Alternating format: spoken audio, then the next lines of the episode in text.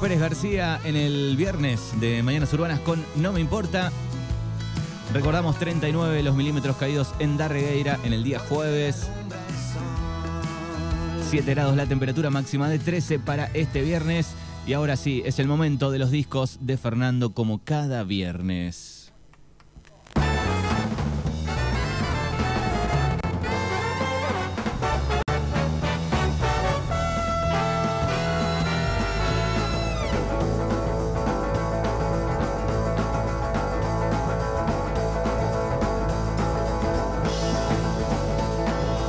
No es el show del chiste, no, no, no, no. Viste que la música del show del chiste va por ese lado. Bienvenidos, amigos, bienvenidos a los discos del ruso.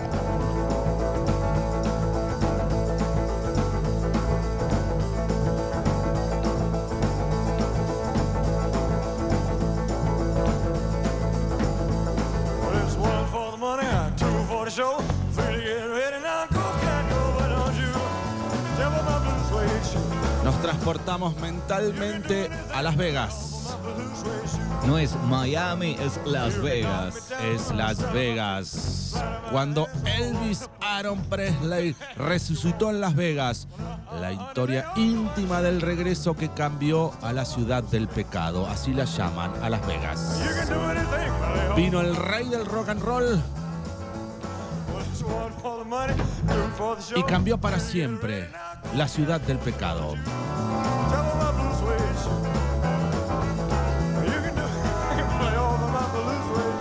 Bueno, y hoy en la efeméride decía que 75 mil fans despedían los restos de Elvis Aaron Presley. Y dije, ¿por qué no recordar algún concierto, alguna canción del rey? En 1969 la carrera de Elvis Presley parecía no tener futuro. Desde la aparición de los Beatles no había podido encontrar su lugar en el nuevo negocio. Sin embargo, sin embargo, él y su representante apostaron por una residencia en Las Vegas y produjeron uno de los mejores y más impactantes regresos de la historia. Un cambio de paradigma en la ciudad de Las Vegas. Hoy, en vivo, en Las Vegas, Elvis 1969.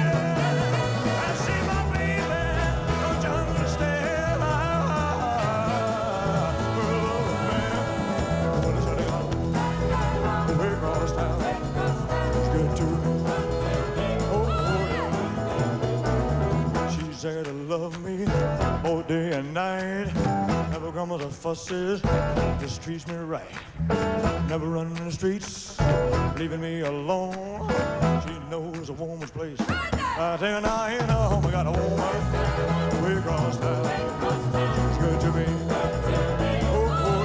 a mover la cadera, amigos del rock and roll, hoy Elvis 1969.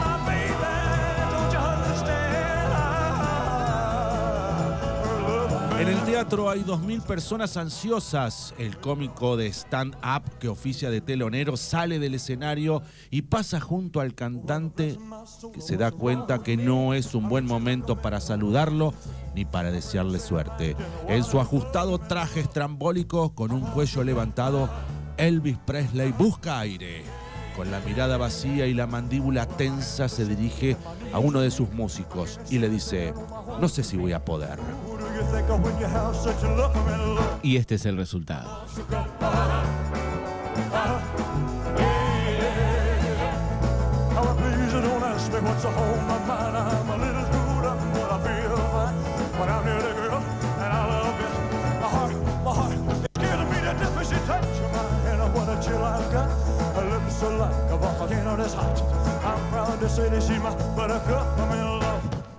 I'm all shook up. Esa noche de 1969, Elvis se va a enfrentar al público por primera vez en nueve años. Mientras espera que el locutor anuncie la atracción principal, una costumbre de la época que decía, señoras y señores, con ustedes, el rey Elvis Presley.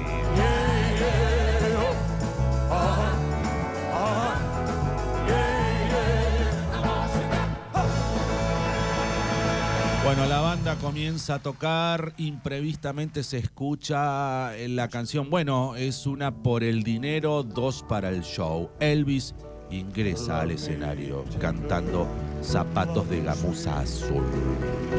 Ladies and gentlemen, Exactamente, dijo el locutor. dijo Ladies and Gentlemen, con ustedes, el rey Elvis Presley.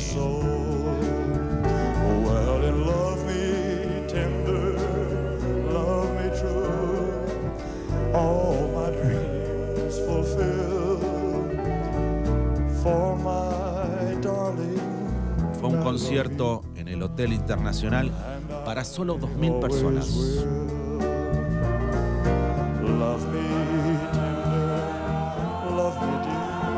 Comienza el show y la voz se muestra firme y vital, pero el micrófono tiembla. Tiembla mucho en sus manos. Las 2.000 personas se ponen de pie y comienzan a aullar. La ovación dura varios minutos. Bienvenido, Elvis, a Las Vegas. Everybody sing, let's rock.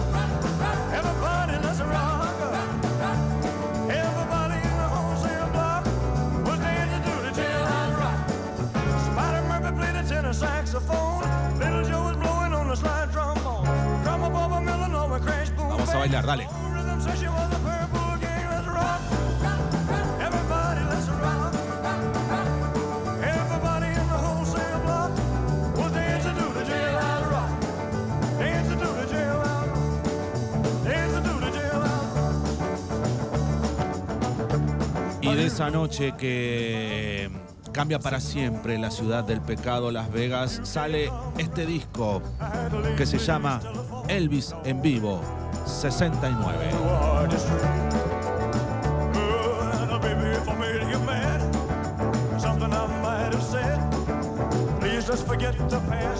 Well,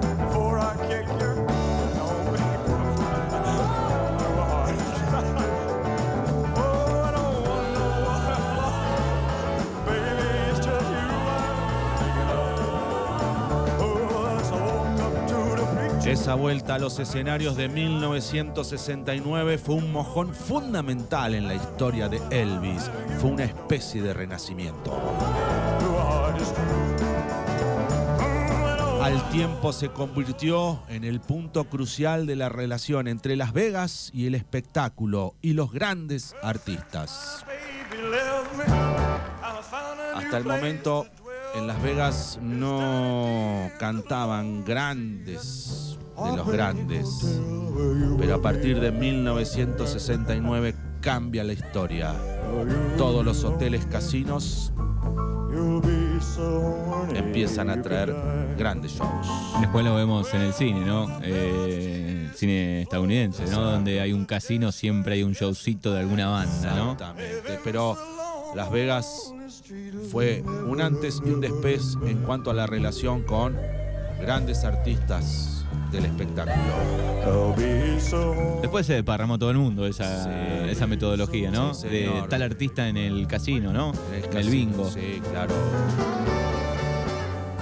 Y esa noche explotó el Hotel Internacional, el Hotel Casino de Las Vegas. Dos mil personas aullaron directamente con el rey del rock and roll, con Elvis Aaron Presley.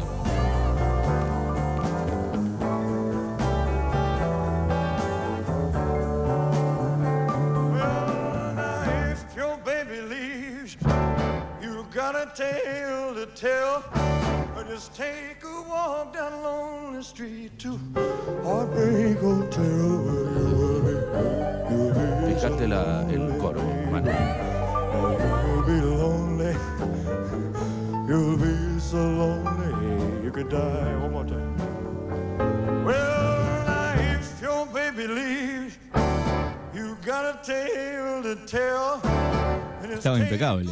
Sí, a partir de ese no estaba tan impecable. De voz, de voz sí, impecable, digo. Sí, sí, después de ocho años de no aparecer en directo, eh, este fue la primera aparición en ocho años que él dijo, no sé si voy a poder, y dio semejante show esa noche.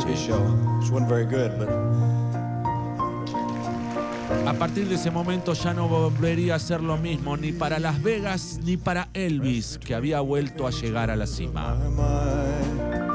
Parecía que Elvis no tenía límites.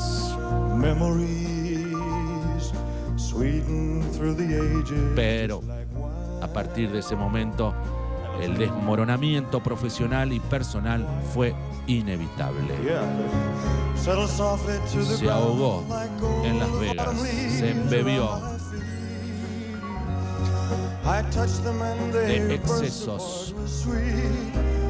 around my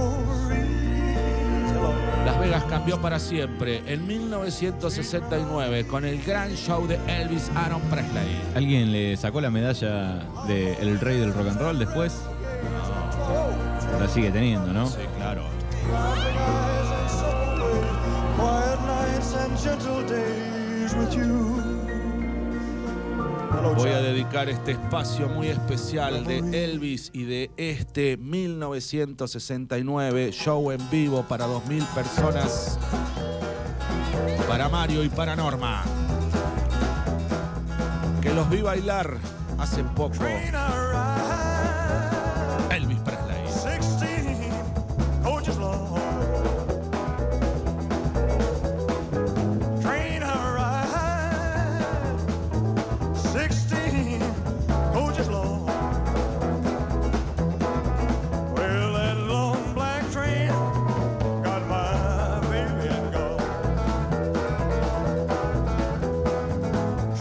De ahí Elvis ya se había presentado en Las Vegas eh, a principio de su carrera, fue en el 56, en medio del boom de su aparición. Su manager firmó un contrato por 15 mil dólares para que cerrara el show.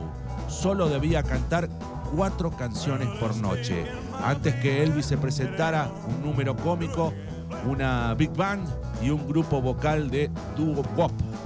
Las actuaciones no resultaron lo que se esperaban. Fue el primer fracaso de su carrera. El manager le dijo, mira, cerré en Las Vegas. Vos solo tenés que cantar dos canciones después de un stand-up y después de una banda soporte, sé yo, pero vos te subís, cerrás la noche con dos canciones. Elvis se pudrió. Y fue un fracaso ese plan que había ideado su manager, hasta que llegó este show que estamos escuchando. A few things about how I got into this business. 11 años después. 11 años después. Vuelve a Las Vegas. Y cambia para siempre la ciudad del pecado. Bienvenidos a los discos del ruso. Hoy, 1969, Elvis, Aaron Presley.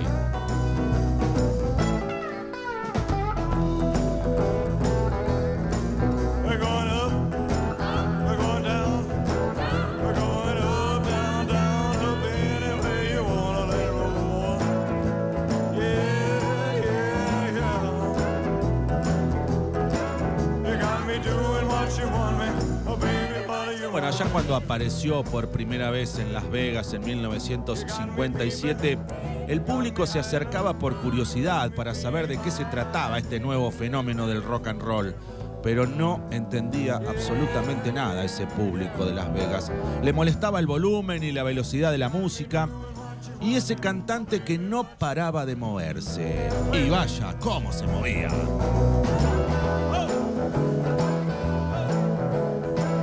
Claro, eran principalmente apostadores de casino, no entendían nada. Querían jugar. Querían jugar. Gente de mediana edad de- o de más de 50 años para los que esa nueva música, el rock, solo era mucho ruido. Decir, que viene esto? Este tipo viene acá, yo quiero apostar y hay un ruido bárbaro. Más el ruido de las maquinolas. Claro.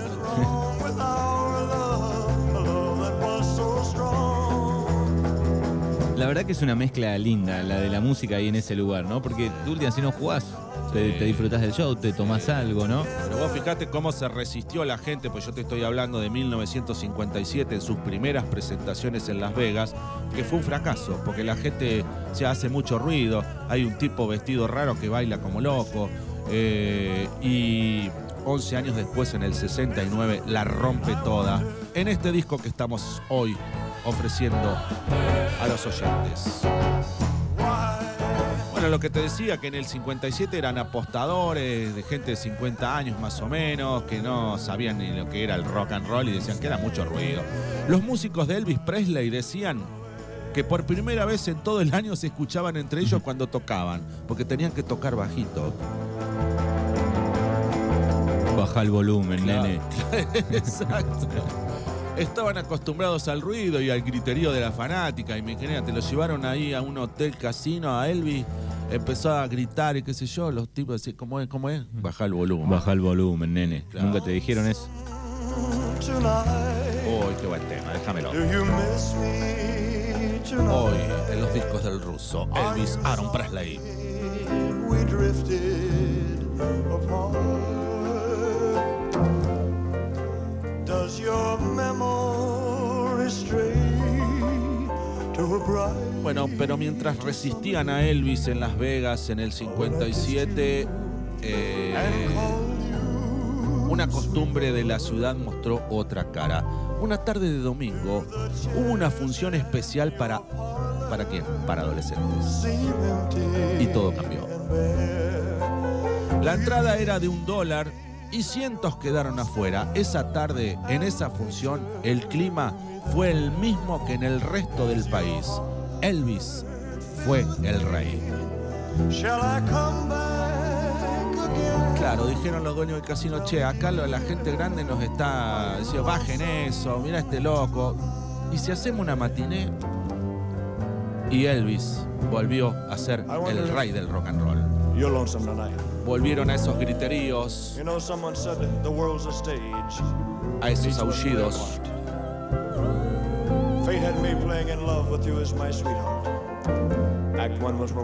Y volvió a ser el rey de Las I loved you Vegas. at first glance.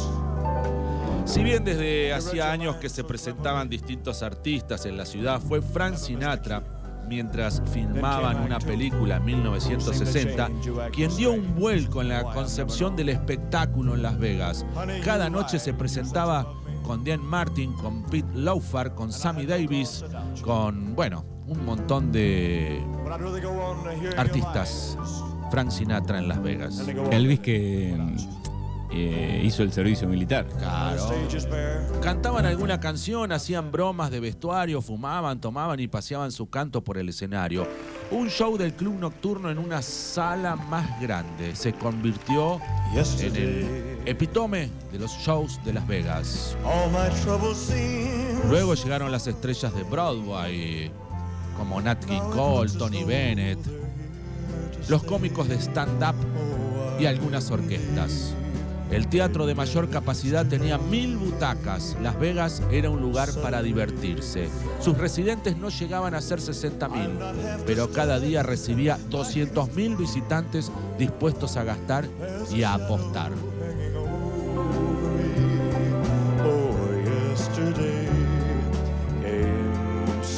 La relación de Elvis con Las Vegas fue fluida y permanente después de aquel fracaso del 57, el único momento de sus primeros tiempos en los que una audiencia no enloqueció volvió cada año, pero solo trabajó en 1963 en el que filmó la película Viva Las Vegas.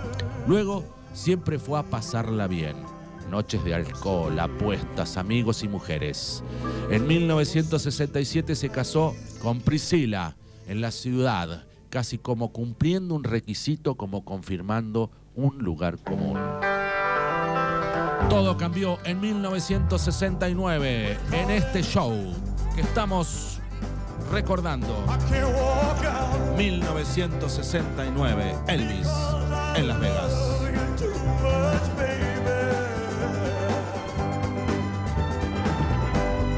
Why can't you see what you're doing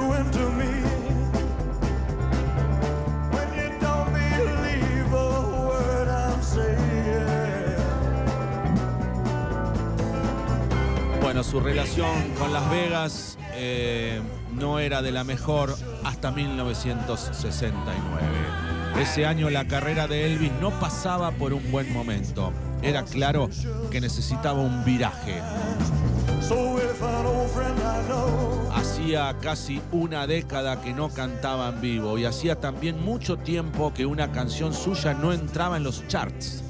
Desde su regreso de sus dos años en el ejército a principios de los 60, todo se reducía a las películas. Había hecho 24 películas en dos años. Lo hacían facturar como lo. Facturar y facturar y facturar. Un productor dijo, el único negocio seguro en Hollywood era una película de Elvis, pero ese negocio también peligraba. Se había tomado en una trayectoria, tor- tornado, perdón, en una trayectoria burocrática. Las canciones cada vez eran peores, los guiones más puriles y ya no alcanzaba con la imagen magnética del rey. Su carrera se impulsaba cansadamente por un camino de inercia y desdén, pero por cada película cobraba 500 mil dólares.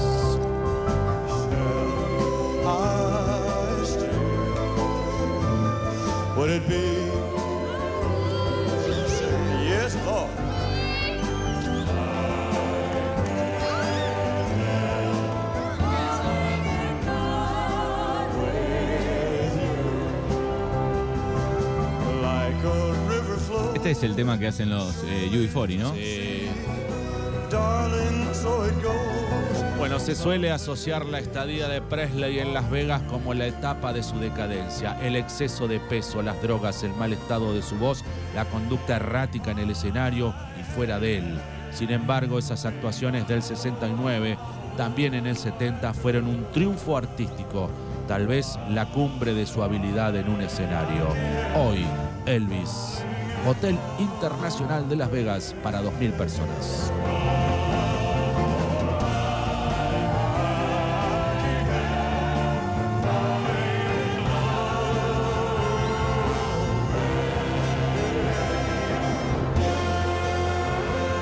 Bueno, recuerdo que Fabricio Machinera hizo su columna una vez sobre Elvis. Eh, qué viduki, ¿no? Qué vida la de Elvis. Oh, terrible. Esto fue el 31 de julio de 1969 a las 20 horas. Y así cerramos. Bueno, como todos los viernes, Fer, y este discazo que trajo hoy, el de Elvis. Elvis está vivo, señores. Sí, señores. Gracias a todos. Les mando un beso grande. Buen Chau. fin de largo, Fer, hasta el martes.